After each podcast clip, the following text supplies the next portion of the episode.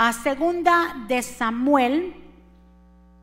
Específicamente vamos a ir al verso 24 y vamos a estar leyendo desde el verso 10 en adelante. Cuando lo tengan me dicen un amén y vamos a proceder entonces a leer. El tema de hoy titula Nada que no me cueste, nada que no me cueste y nos vamos a basar en 2 de Samuel capítulo 24 verso 10 en adelante. Cuando lo tengan me dicen un amén. Dice la santa palabra del Señor así. Después de que David hubo censado al pueblo, le pesó en su corazón y dijo David a Jehová, yo he pecado gravemente por haber hecho eso, mas ahora, oh Jehová, te ruego que me quites el pecado de tu siervo, porque yo he hecho muy neciamente. Y por la mañana, cuando David se hubo levantado, vino palabra de Jehová al profeta Gad vidente de David, diciendo, ve y di a David, así ha dicho Jehová, tres cosas te ofrezco, tú escogerás una de ellas para que yo haga. Vino pues Gad a David y se lo hizo saber y le dijo, ¿quieres que te vengan siete años de hambre en tu tierra? ¿O que haya tres meses, eh, o, que, o que huyas tres meses delante de tus enemigos y que ellos te persigan? ¿O que tres días haya peste en tu tierra, piénsalo ahora. Y mira que responderé al que me ha enviado. Entonces David dijo a Gad, en grande angustia estoy. Caigamos ahora en manos de Jehová porque sus misericordias son muchas, mas no caigo yo en las manos de los hombres. Jehová eh, y Jehová envió la peste sobre Israel desde la mañana hasta el tiempo señalado y murieron del pueblo. Desde Dan hasta Beersheba 70 mil hombres. Y cuando el ángel extendió su mano sobre Jerusalén para destruirla, Jehová se arrepintió de aquel mal y dijo al ángel que destruía al pueblo, basta ahora, detén tu mano. Y el ángel de Jehová estaba junto a la era de Aruna, Jebuseo. Y David dijo a Jehová, cuando vio al ángel que destruía al pueblo, yo pequé, yo hice la maldad. ¿Qué hicieron estas ovejas? Te ruego que tu mano se vuelva contra mí, contra la casa de mi padre. Y vino Gad a David aquel día y le dijo, sube, levanta un altar a Jehová en la era de Aruna Jebuseo. Subió David conforme al dicho de Gad, según lo que había mandado Jehová. Y Aruna miró y vio al rey y a sus siervos que venían hacia él. Saliendo entonces Aruna, se inclinó delante del rey, rostro a tierra. Y Aruna dijo, ¿por qué viene mi señor, el rey, a mi siervo? A su siervo, David respondió, para comprar de ti la era, a fin de edificar un altar a Jehová para que, lo, para que cese la mortalidad del pueblo. Y Aruna dijo a David, toma, tome y ofrezca a mi señor el rey lo que bien le pareciere. Y aquí están los bueyes para el holocausto, los trillos, los yugos de los bueyes, úselos para leña. Todo esto, rey, Aruna lo da al rey. Luego dijo Aruna al rey, Jehová tu Dios se te sea propicio y el rey dijo a Aruna, no, si no por precio te lo compraré, porque no ofreceré a Jehová, mi Dios, holocaustos, ¿qué dice ahí? Que no me cuesten nada. Entonces David compró la era y los bueyes por 50 ciclos de plata y edificó allí David un altar a Jehová y sacrificó holocaustos y ofrendas de paz. Y Jehová oyó las súplicas de la tierra y cesó la plaga en Israel. Que el Señor nos bendiga a través de su palabra y que el Señor añada bendición a nuestra vida. Señor, aquí estamos tus hijos, el primer día de la semana hemos llegado a adorarte, a servirte y a levantar nuestras manos ante ti, reconociendo que tú eres el rey y el dueño de todas las cosas. Pero también hemos llegado, Señor, para que tú nos entregues una palabra para empoderarnos, para que esta semilla que hoy vas a sembrar en cada corazón produzca a nosotros mucho fruto. Que es Dios mío, tú impartas vida, llévate todo espíritu de distracción, todo lo que no sea tuyo. Yo me pongo a cuentas contigo, Señor. Me pongo a un lado para que tú te establezcas, que pases un carbón encendido por mis labios. Míranos con buenos ojos. Bienvenido Espíritu Santo. Tú eres el pastor de esta iglesia. Señor, que tu palabra sea predicada e enseñada con de nuevo tal y cual está. Te damos gracias en el nombre de Jesús. Y el pueblo del Señor dice, amén y amén. Acabamos de leer lo que habla el último capítulo y así termina el libro de segunda de Samuel con la historia del censo que hizo David, el cual él hizo y ofendió a Dios. Dios no había mandado a David a censar al pueblo. Usted sabe que es un censo. Un censo es saber con cuánta gente usted cuenta, cuántos niños, cuántos... Y David, Dios no lo había mandado a censar. Porque cuántos saben que no es con lo mucho que nosotros tengamos, sino con la fuerza del Señor. Porque a veces se, se tomó el censo como que David quería saber con cuántos había contado, porque muchas veces eh, el orgullo de los hombres se quiere levantar. ¿Y cuántas? Yo no le digo cuántas personas se salvaron en República Dominicana, nosotros no la contamos, pero yo sé que fueron muchas. Porque Dios no nos ha mandado a contar. Porque a veces las personas, el ego de los hombres, y tantas. No, no son las tantas, es la obra que Dios hizo. Ahí está la esencia, lo que Dios hizo. El poder de Dios para que el orgullo del hombre no se enaltezca. Entonces Dios verdaderamente a nosotros nos da libertad de elegir y tomar nuestras propias decisiones. Aunque el enemigo está siempre al acecho para tentarnos e influenciarnos a hacer lo malo. ¿Saben por qué? Porque en Primera de Crónicas 21.1 dice, pero Satanás se levantó contra Israel e incitó a David a que hiciese, eh, incitó a David a que hiciese censo en Israel. Entonces, ¿quién fue que incitó a David a hacer ese censo? El enemigo. Recuérdese, él no nos obliga, él nos pone trampas, y Él nos pone y nos eh, influencia de tal manera, pero nosotros somos los que tomamos las decisiones. ¿Cuántos están de acuerdo conmigo? Por eso nosotros no podemos culpar a nadie más, sino nosotros mismos que tomamos esas decisiones. Y David tomó la decisión de censar al pueblo. Y vemos aquí que el Señor se enojó en gran manera, pero David supo que había pecado cuando cometió el error y le traen el reporte de cuánta gente había en Israel. Dice David, ay, ay, ay, he pecado contra Dios. He fallado a Dios. Yo, ¿por qué hice esto? Yo no debí absolutamente hacer eso. Y David vemos el arrepentimiento. Segunda Samuel termina así, con un censo, pero también vemos la actitud de un hombre que aunque le ha fallado a Dios, se arrepiente. ¿Cuántos están de acuerdo conmigo? Se arrepintió y se dio cuenta de su pecado. Entonces, ¿qué, ah, ¿qué, pasa? Vemos aquí el mensaje del profeta Gad para David.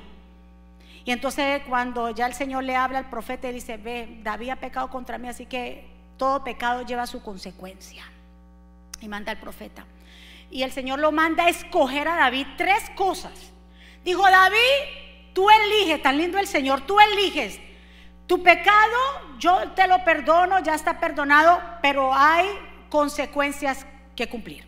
Tú eliges siete años de una hambruna, tres meses de que tus enemigos te persigan o tres días de una plaga. Tú escoges, David. Fue el profeta. Y David dijo, ay, yo estoy en gran afrenta. ¿Y ahora qué voy a hacer? Porque es difícil escoger. Pero ¿sabe qué? Me gusta la respuesta de David. Y está la respuesta de todo cristiano hijo del Señor. Dijo David, aunque Dios me ha puesto a mí a escoger, Mejor, dice verso 14. Estoy en una situación desesperada, le respondió David al profeta Gad. Mejor que caigamos nosotros en las manos del Señor porque su misericordia es grande y no caer en las manos humanas. ¿Sabe qué hizo David, mi hermano? Aunque Dios le puso tres opciones. ¿Cuál fue la primera? Siete años de, acuérdese de esos siete años de hambruna la segunda, tres meses de que sus enemigos los persiguieran. La tercera, tres días de una plaga mortal. Y David dijo, mm, mm, mm, ¿sabe qué? Mejor no, que sea Dios que elija por mí.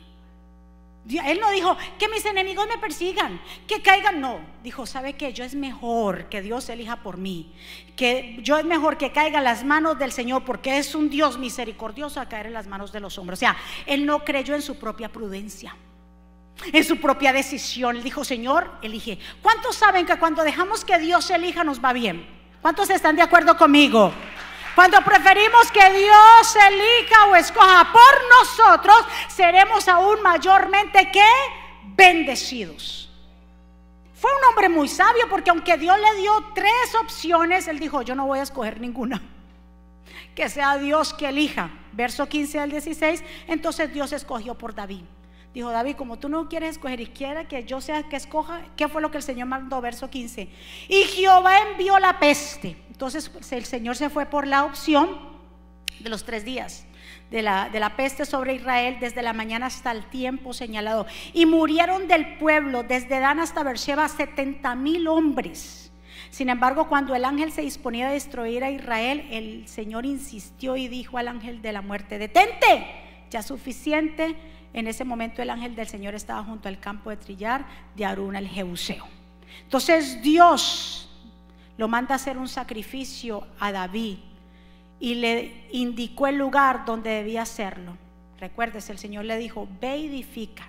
Tú pecaste, vino consecuencia, tú dejaste que yo eligiera, pero ahora entonces yo ve hacer un altar para mí, sacrifica.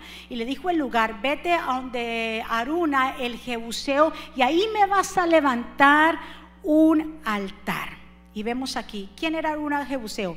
Qué impresionante porque este hombre que nombra la Biblia aquí específicamente, él era el dueño de ese lugar donde David eh, ya tenía dueño y Dios lo manda ahí a que sacrifique. Entonces vemos acá que este, esta montaña o este lugar de Aruna el Jebuseo, el lugar de la trilla, también estaba, era parte del monte Moria.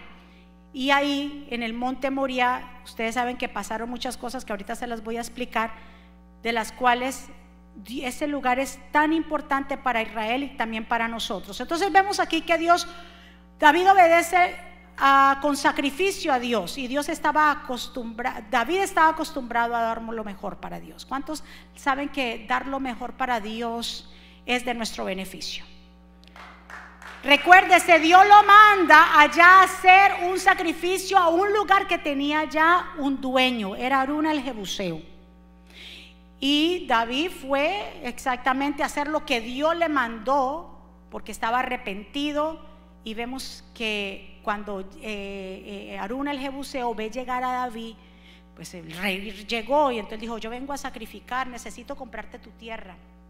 Aruna le dijo, no, coge la tierra, yo te regalo la tierra, te regalo los bueyes. Incluso la madera que usan los bueyes del yugo utilizará para la leña del sacrificio. Yo te lo doy todo, rey David.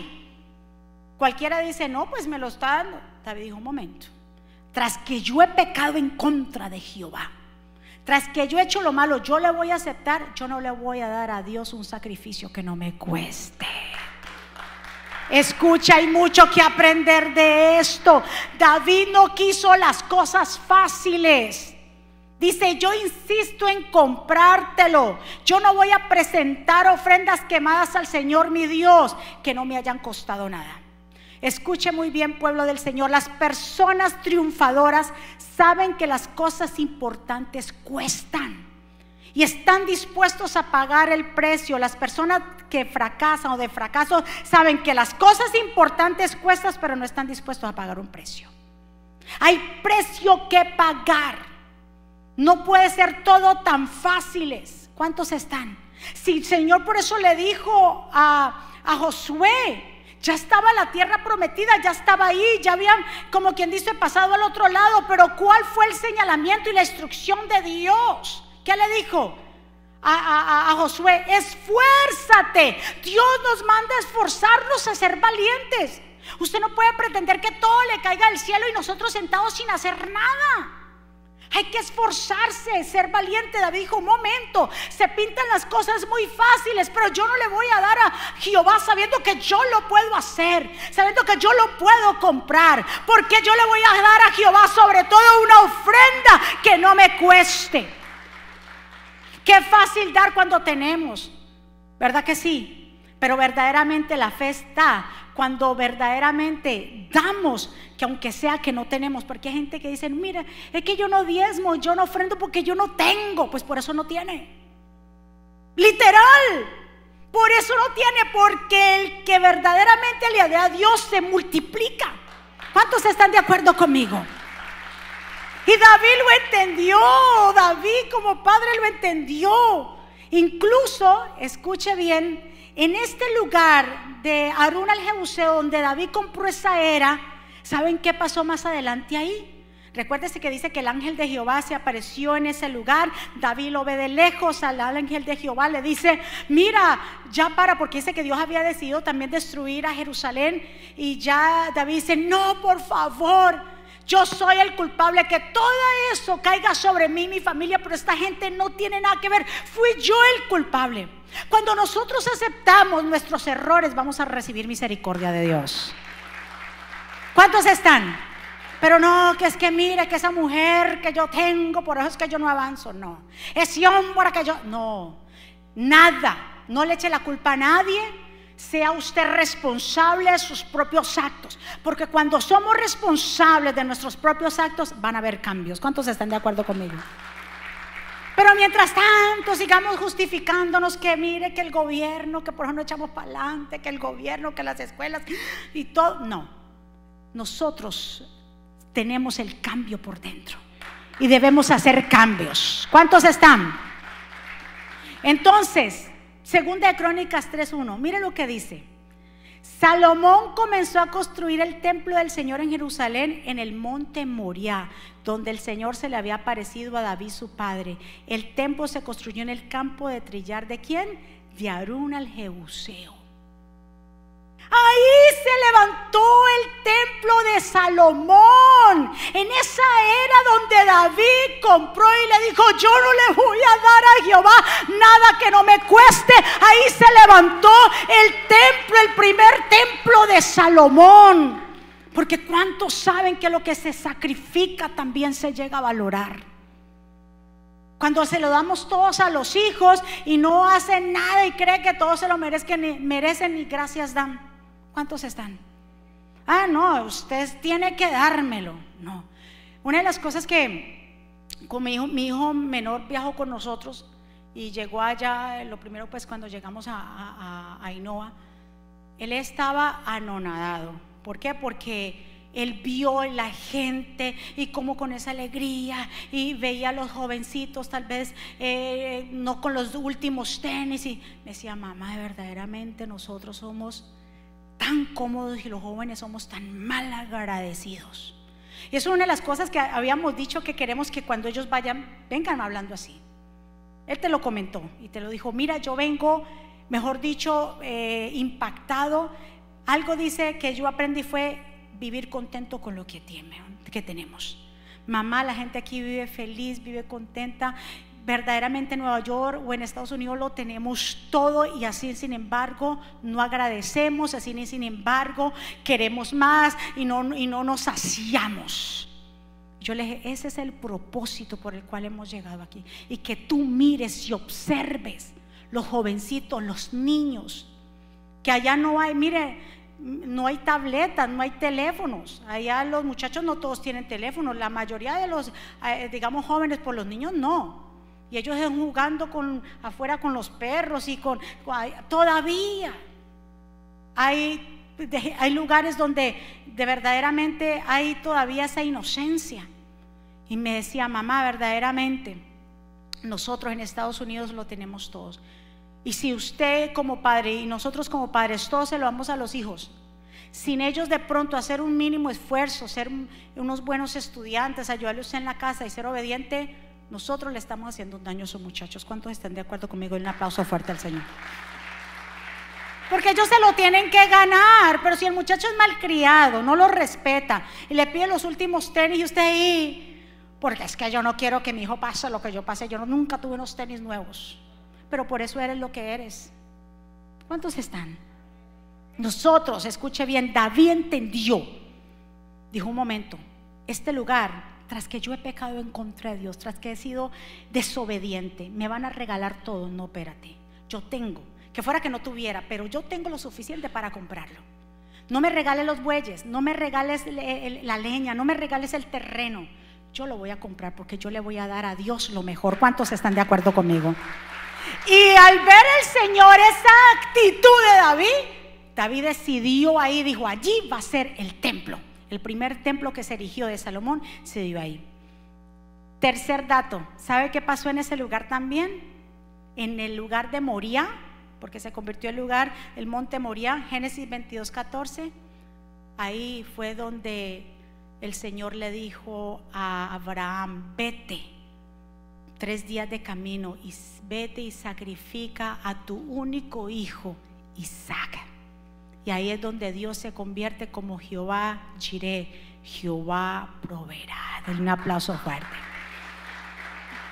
Abraham tuvo una elección, elección. ¿Cuál fue la elección que Abraham tuvo? ¿Sacrificar lo mejor o no sacrificar? Y son decisiones que nosotros tenemos que tomar. De hacer lo mejor, darle a Dios lo mejor o no. Pero el que decida por Dios a darle lo mejor de su tiempo, de su vida, no darle todo a medias, un pedacito de mi corazón, un pedacito de mi, o se lo damos todo o no se lo damos nada. ¿Cuántos están de acuerdo? Ahí fue la decisión de Abraham en ese mismo monte. Escuche, David lo compra para que cese la, eh, la mortandad. Se erige más tarde el templo de Salomón y anteriormente en ese mismo monte fue que Abraham iba a sacrificar a Isaac. Entonces, ¿Qué hizo Abraham? Escogió por hacer la voluntad de Dios y que Dios proveerá. ¿Cuántos saben que Dios va a proveer? Que cuando elegimos por Él, que cuando elegimos creerle, que cuando elegimos servirle, Dios proveerá. A ti no, no te hará falta nada, absolutamente nada. Cuando le crees, cuando le entregas tu vida y tu corazón. Génesis 22, 5 dice entonces, dijo Abraham a sus siervos, espera aquí con el asno y yo y el muchacho iremos hasta allá y adoraremos y volveremos a vosotros. Es la primera vez que en la Biblia se utiliza la palabra adoraremos. ¿Y dónde fueron a adorar? En aquel monte. ¿Y en qué se convirtió Abraham? En padre de naciones. En padre de multitudes. En el hombre que verdaderamente impacta con la fe, porque por, por lo que hizo Abraham, ¿verdad que sí? Por esa fe es contado por justicia. Escuche muy bien, cuando usted como padre y madre que estamos aquí, usted como joven, como niño, desde, desde el principio, cuando decidimos tomar este camino, le entregamos lo mejor al Señor, entonces el Señor toma en cuenta todo eso. No esperemos que nada llegue fácil, que yo no quiera sufrir. Vamos a sufrir. Hay que salir de la comodidad, hay que salir de muchas cosas. Porque es que si el Señor sacrificó su propia vida, Dios nos manda a nosotros entonces también entregarle toda nuestra vida. Amén. Dígale a su vecino, ¿está dispuesto a pagar el precio? Mm. Dice bien claro, tanto David, escucha bien, David y Abraham sabían adorar a Dios y eran verdaderos adoradores. ¿Qué eran qué? Verdaderos, no adoradores. Eran verdaderos adoradores, porque es que el todo verdadero adorador sabe que tiene que sacrificar. Todo verdadero adorador sabe que tiene que sacrificar tiene que sacrificar algo. Siempre va a hacer lo mismo, es un principio porque tales adoradores busca al Señor. No dijo el Señor, tuvo una conversación con la mujer samaritana en Juan capítulo 4, ¿se acuerdan? Que ella va y, se encuentra con el Señor. El Señor estaba solo porque los discípulos se habían ido a conseguir comida. Ella viene y se acerca a él, ella siendo samaritana. El Señor le pone conversa. Ella le dijo, pero ¿por qué tú me traes conversa a mí? Si samaritanos y judíos no se llevan y el Señor tiene esa conversación con ella. él dijo, ay, mi hija, si usted supiera lo que Dios va a hacer contigo, el don de Dios, el regalo que Dios te va a dar. No solamente tú, Él te pediría y tú le darías. El Señor le estaba hablando de una agua de vida, de viva, de vida eterna. Y ella le dijo, pero ¿cómo puede ser posible? Este monte donde está este pozo fue dado por nuestro padre Jacob. Y ustedes solamente los judíos dicen que se debe adorar en otra parte, pero aquí es que se debe adorar. Y ella le dijo, y el Señor le dijo bien claro, un momento, ustedes verdaderamente no saben verdaderamente a quién adoran. Y así hay gente. Verdaderamente hay gente que dice, yo adoro y yo creo en Dios. Pero es que el que adora, el verdadero adorador que cree en Dios, sacrifica algo. Sí, tiene, hay que hacer decisiones. decisiones. Incluso venir a la iglesia es una decisión. Usted decide levantarse, no acostarse o quedarse viendo el servicio por, por, por, por internet y pasar el canal en... Ay, no me gustó lo que dijo la pastora. Usted, decisiones. Pero usted decidió levantarse temprano, pegarse un baño, me imagino. pegarse un baño, arreglarse y usted dice, "Yo me voy para la casa de Jehová." Porque es que yo no le voy yo no voy a esperar que Dios haga conmigo cuando yo no quiero sacrificar ni mi tiempo ni mis cosas. Ay, porque llegó una visita. Yo le he enseñado a usted. ¿Qué pasa cuando llegue visitas? Vamos para la iglesia. Ay, no, yo, yo no soy religiosa. Ah, pues espéreme y haga la comida cuando yo venga que el almuerzo esté hecho. ¿Sí o no? Ay, no, pero es que, tú sabes, la tengo que sacar a pasear. Sáquelo a pasear después del servicio. ¿Cuántos están? Hay que sacrificar algo, pero es que tan fácil soltamos las cosas del espirituales, tan fácil soltamos las cosas del reino. Fácil cambiar la agenda del Señor. Fácil. Pero vaya usted a cambiarle la agenda a su jefe. El jefe le dijo, si, si no viene te voto. Ay, no, mentira, jefe. Otro día me voy. Porque somos fáciles. Debe ser al contrario. ¿Qué dice la palabra del Señor? Busca primeramente el reino de Dios y su justicia para que las demás cosas vengan por añadidura. No invierta el orden de Dios. Primero Dios sobre todas las cosas. David, Abraham lo entendió cuando Abraham le entregó su único hijo que Dios se lo había dado, pero no se lo negó. Y Abraham fue el hombre más prosperado. David lo entendió cuando dijo, yo te compro, Aruna, este terreno y los bueyes y la leña. No quiero nada gratis. Cuando nosotros entendemos este principio, verdaderamente somos qué? Adoradores. ¿Qué es lo que Dios está buscando? Yo ya le dije. Verdaderos adoradores, porque el verdadero adorador ¿qué hace? Sacrifica. No todo lo quiere fácil. Siempre ahí estoy, no importa, tengo sueño, aquí estoy, Señor. Hay una diferencia entre adoradores y verdaderos adoradores. Un verdadero adorador siempre está dispuesto a sacrificar algo y adoran porque conocen a quien adoran. Ustedes saben muy poco, le dijo el Señor, recuérdese lo que el Señor le dijo a la mujer samaritana. Ustedes, los samaritanos, saben muy poco acerca de quién ustedes adoran o de aquel que adora. Y hay gente que sabe muy poco de Dios, por eso no están dispuestos a pagar un precio. Porque sabe muy poco de Dios. Pero el que sabe Dios sabe que tiene que sacrificar. Y ya casi para terminar. David sabía que había fallado a Dios, entonces él no pretendía que las cosas fueran tan fáciles. nuestra vida debe ser como un sacrificio vivo y agradable puro. Romanos 12.1. Escuche muy bien. En este momento no estamos hablando de que usted vaya ahora a sacrificar toros y que no. Estamos hablando ahora, ahora de otro sacrificio espiritual que está en Romanos 12.1 que dice, por tanto, amados hermanos, les ruego que entreguen su cuerpo a Dios por todo lo que Él ha hecho a favor de ustedes. Que sean un sacrificio vivo y santo, la clase de sacrificio que a Él le agrada esa es la verdadera forma de adorarlo. ¿Cómo lo adoramos?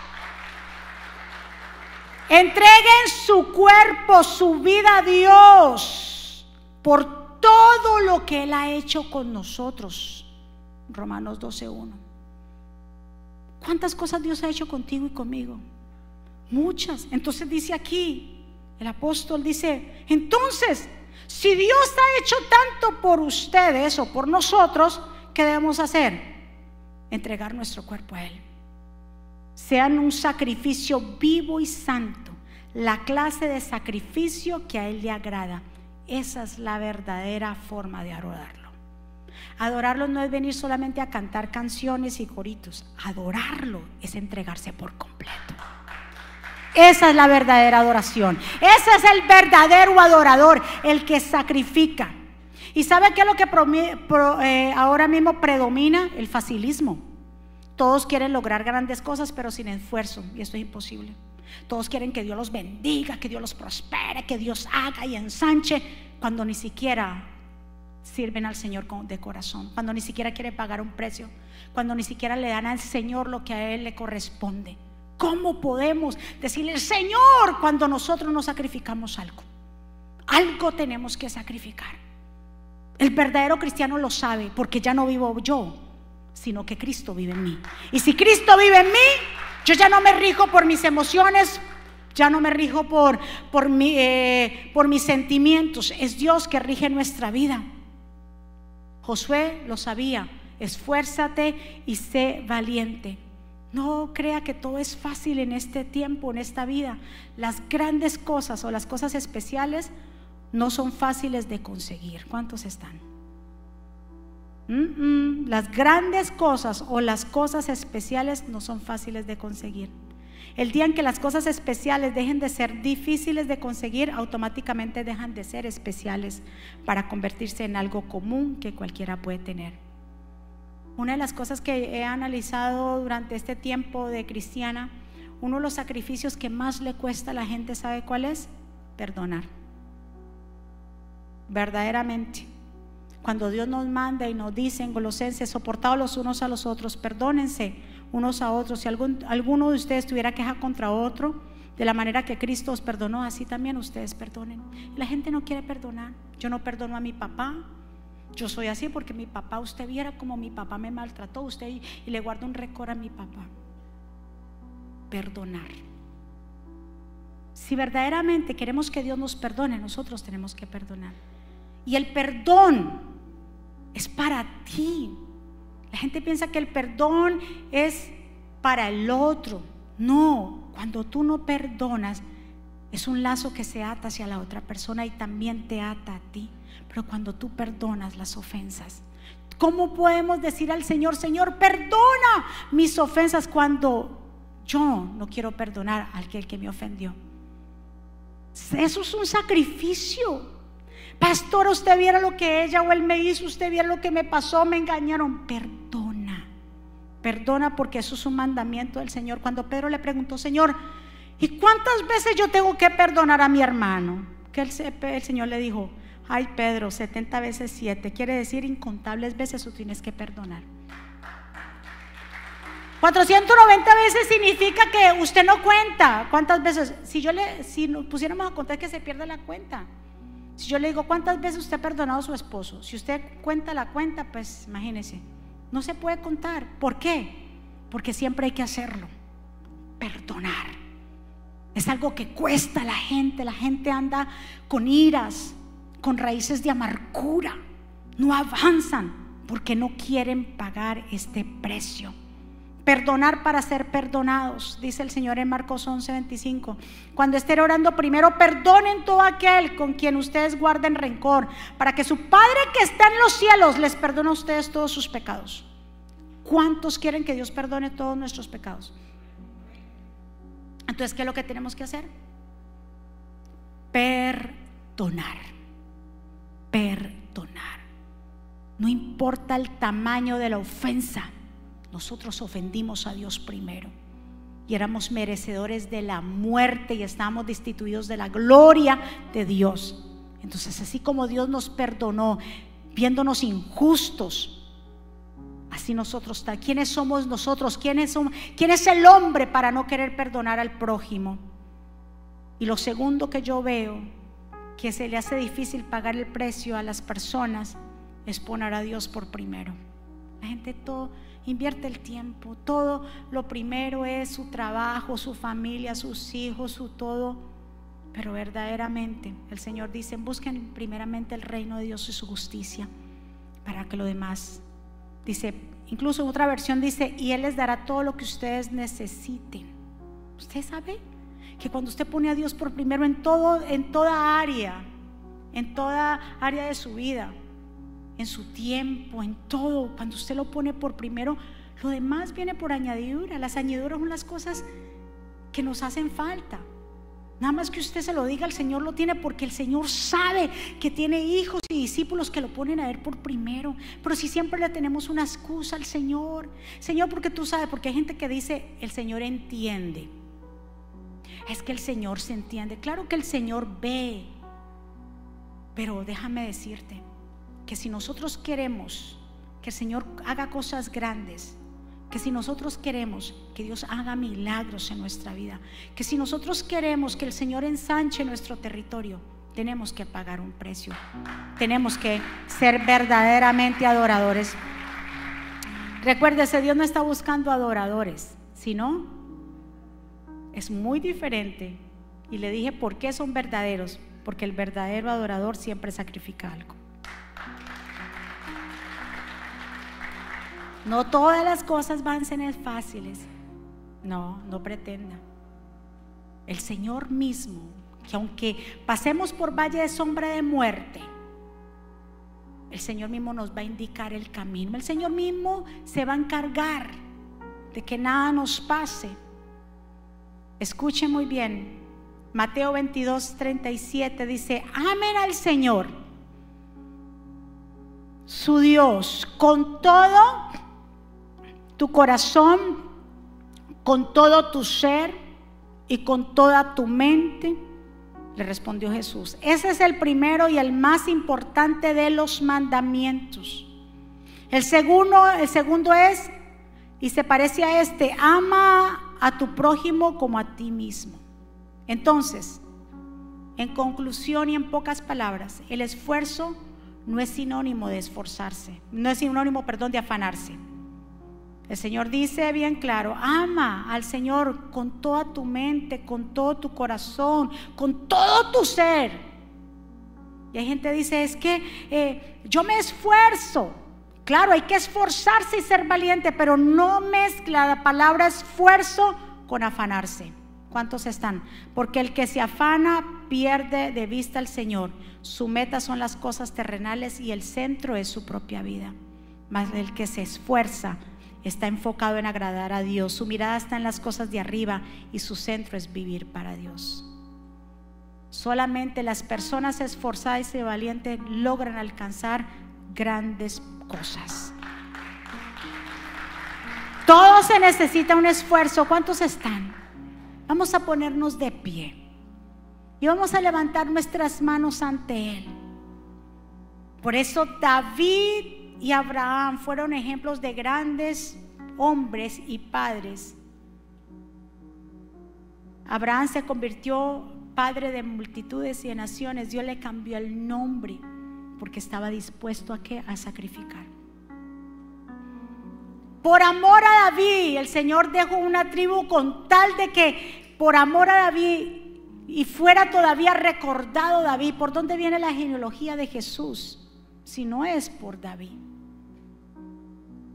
¿Por qué? Porque David, aunque falló, él lo reconoció y se esforzó a darle lo mejor a Dios.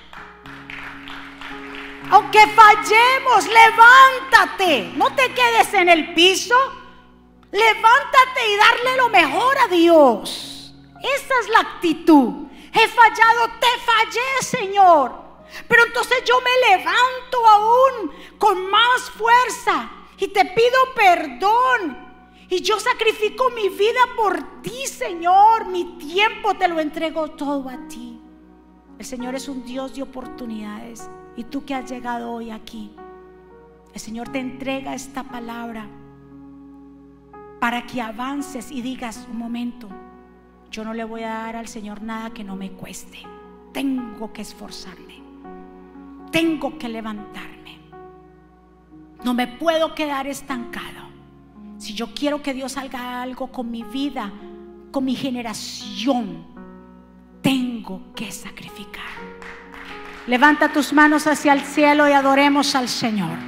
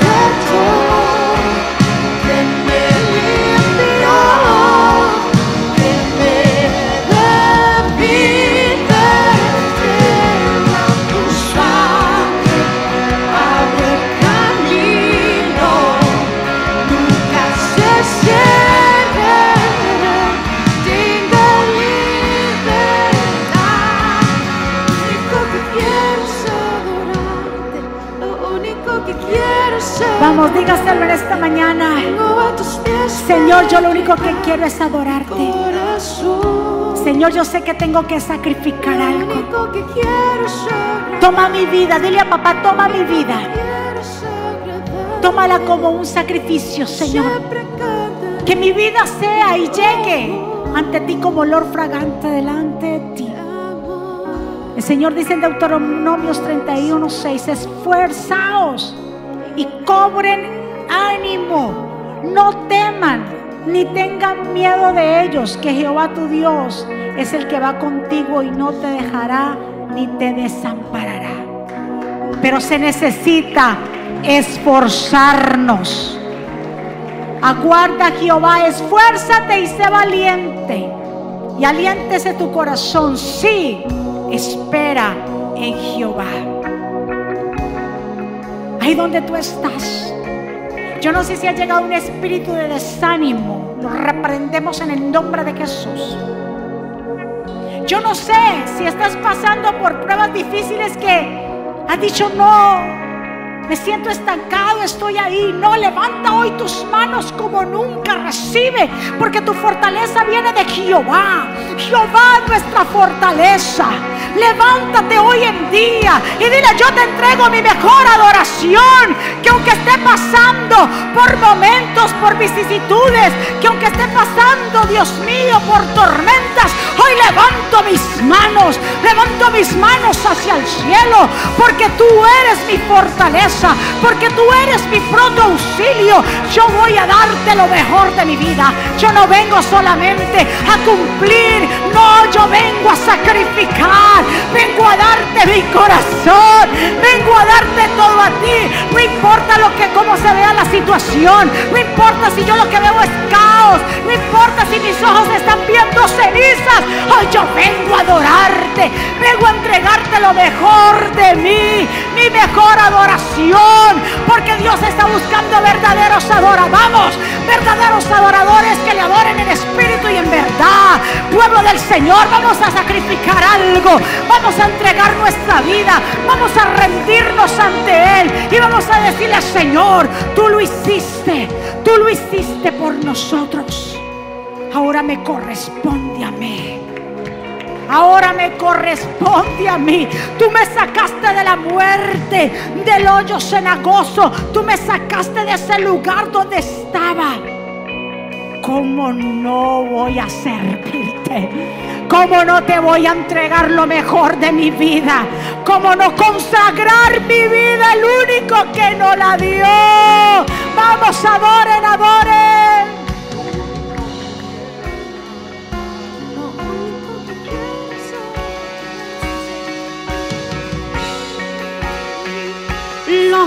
Único que quiero es adorarte. Lo único que quiero es adorarte.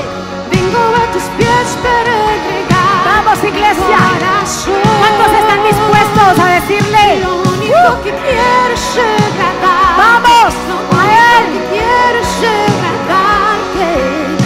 Por siempre cantaré. Vamos, ¿cuántos están dispuestos? Dios? Vamos, dile, Señor, usa mi vida. Yo quiero ser un vaso. Yo quiero que tú me uses. Yo estoy dispuesto. Yo estoy dispuesta a pagar un precio.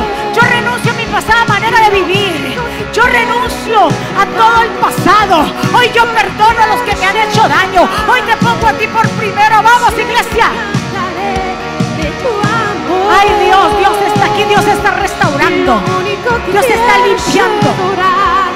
Lo único que quiero es adorarte. Sí, Dios. Vengo a tus pies para Ay, Señor.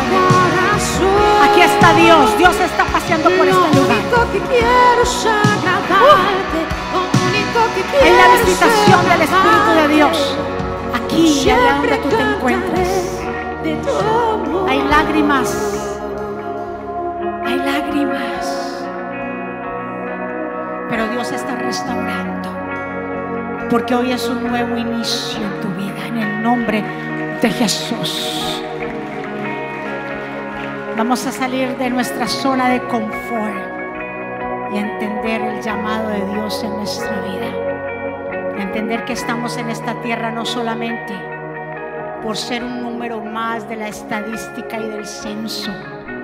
Nosotros estamos en esta tierra por un propósito de Dios. Y como es propósito de Dios, tenemos que entregársela completamente a Él. ¿Cuánto le da un aplauso fuerte? Señor, gracias por cada vida que está aquí y los que nos están viendo en las naciones. Sé que tú has hecho hoy milagros en este lugar. Sé que tu pueblo se va impartido, que tu pueblo se va con nuevas fuerzas. Y así como David te dijo, yo no voy a dar a Dios nada, ningún sacrificio. Por eso se llama sacrificio, mi amado hermano. Que no me cueste. De lo contrario, no es sacrificio. Hay que entregarlo todo. Todo. Porque Él lo entregó todo en la cruz. Él no midió las consecuencias. Él lo hizo por amor. Él se entregó por completo. Si hay alguien aquí o alguien allá que desea reconciliarse con el Señor, abrir su corazón a Jesús, yo te invito que donde tú estás puedas hacer esta confesión y oración de fe. Porque con la boca se confiesa para salvación. Y es necesario confesar que Él es el Hijo de Dios. Si alguien se quiera reconciliar con el Señor, yo te invito a que juntos hagamos esta oración y repitas conmigo, Señor Jesús, yo te doy gracias por mi vida. Yo te pido perdón por mis pecados. Yo me arrepiento. Reconozco que soy pecador y que necesito tu perdón. Pero también reconozco, Señor, que tú eres el Hijo de Dios, el Mesías, el Hijo del Dios viviente. Te entrego mi vida, te entrego mi familia, te entrego todo a ti enséñame tu palabra, guíame por este camino verdadero. Cierro mis oídos, Señor, a cualquier comentario, las cosas negativas, yo prosigo hacia la meta. Y escribe mi nombre en el libro de la vida. En el nombre de Jesús, denme un aplauso fuerte. ¿Quién vive? Y a su nombre. ¿Cuántos recibieron esa palabra de poder? Diga conmigo, nada que no me cueste. Diga, yo no quiero nada que no me cueste. Yo sé que yo tengo que esforzarme y ser valiente y tengo que pagar un precio si quiero lograr algo.